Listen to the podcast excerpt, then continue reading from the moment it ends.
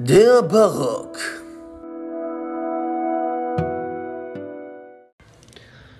Die Epoche des Barock, welche sich von dem Anfang des 17. Jahrhunderts bis zum Jahr 1720 erstreckte, ist eine Zeit der Widersprüche und Kontraste.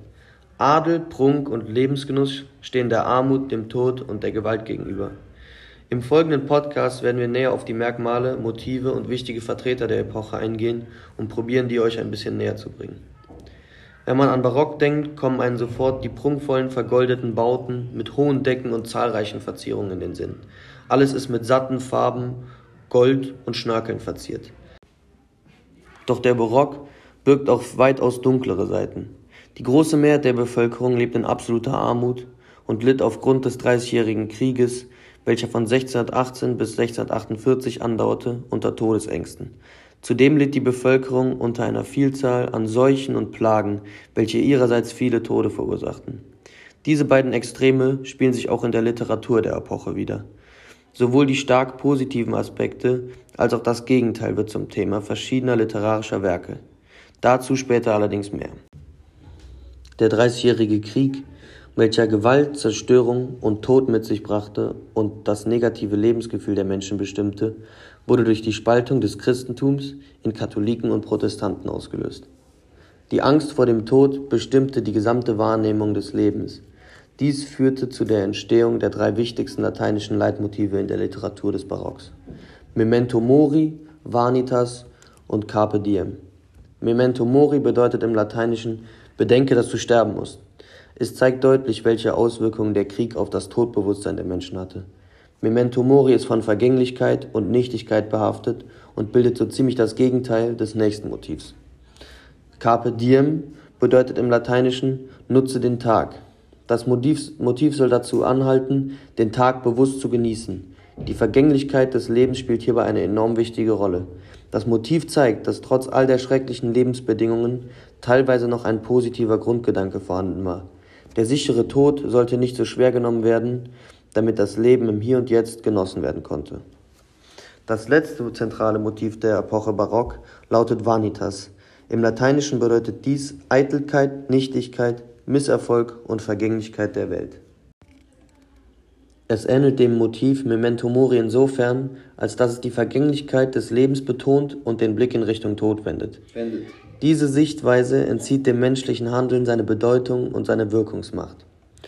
Und um die Motive, die ich gerade genannt habe, euch ein bisschen näher zu erläutern, werden wir das jetzt anhand von zwei Beispielen in Form von Gedichten machen. Das Gedicht Als die Venus von Christian Hoffmann von Hoffmanns-Waldau behandelt eine ganz andere Lebenseinstellung als Andreas Gryphius in seinem Gedicht Menschliches Elende. Wo Andreas Gryphius über das Motiv Memento Mori sprach, welches von Tod und Vergänglichkeit geprägt war, beschäftigte sich Christian Hoffmann mit dem Motiv Carpe Diem, welches erst ein wenig später aufkam und gegensätzliche Themen behandelte.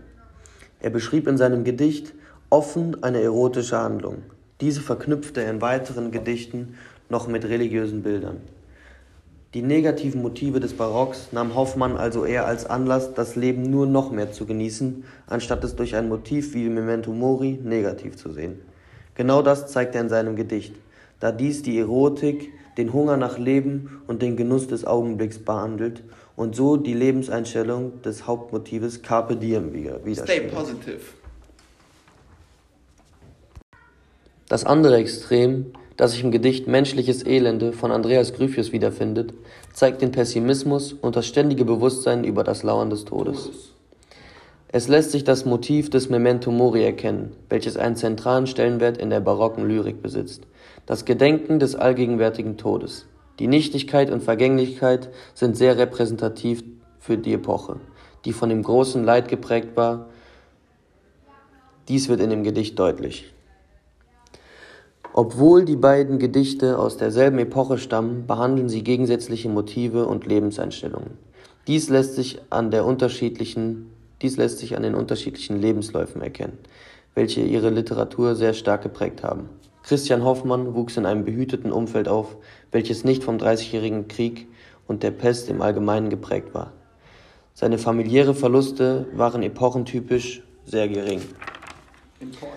Ganz anders sah dies bei Andreas Gryphius aus, der bereits in jungen Jahren seine beiden Eltern verlor. No! Seine Mutter, da war er fünf Jahre alt und seinen Vater hat er mit zwölf Jahren verloren. Gryphius Leben war, voller, war voll mit Leid geprägt.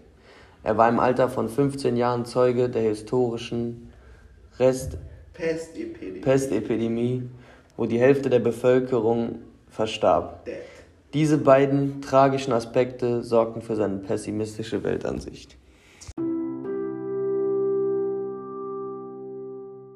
This was the Baroque. oh.